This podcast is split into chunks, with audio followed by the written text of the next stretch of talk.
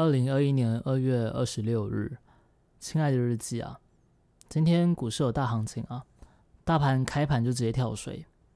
昨天还在跟鱼仔说，差不多要来布长线空单了，结果今天醒来就已经来不及，所以就先放弃这个念头了。反正我流畅做多的部位，在这次跳水都没有受到伤害啊，所以就长就好。不过想是这么想，今天的操作还是被这个念头给影响到了。原本早盘看到市场回补夜盘缺口后盘势转弱，同时讯号也出来了，我就果断上车。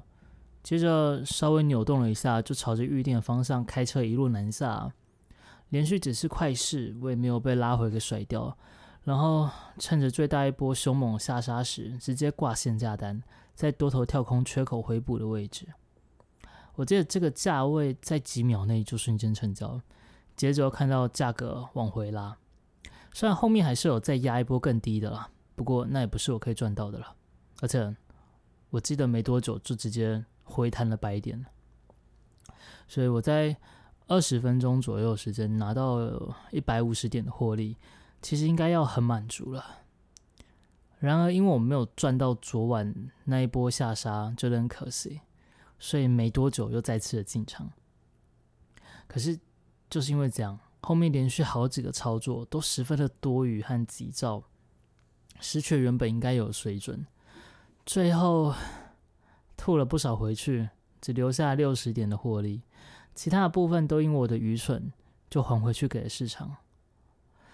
下雨下午和鱼仔出去吃饭的时候，我就觉得非常沮丧。这明明是自己心知肚明不应该犯的错误，怎么还是犯了呢？而且我中途也有机会停下自己的手，也知道应该要停下来，可是就是忍不住。这真的是啊。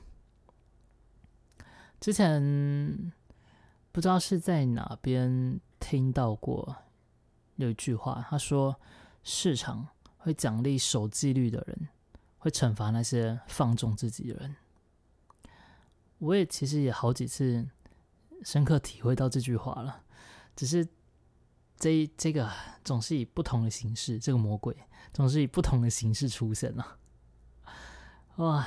所以总是会在某一个时刻又再次的犯错。虽然和以前比起来啊，我其实已经有很多重大的错误都没有再犯了。哦，当然那些错误都是在付出不少代价之后才深刻学习到的。而这次的错误，希望是可以让自己在多少长点记性。晚上开完台啊，准备要吃饭前。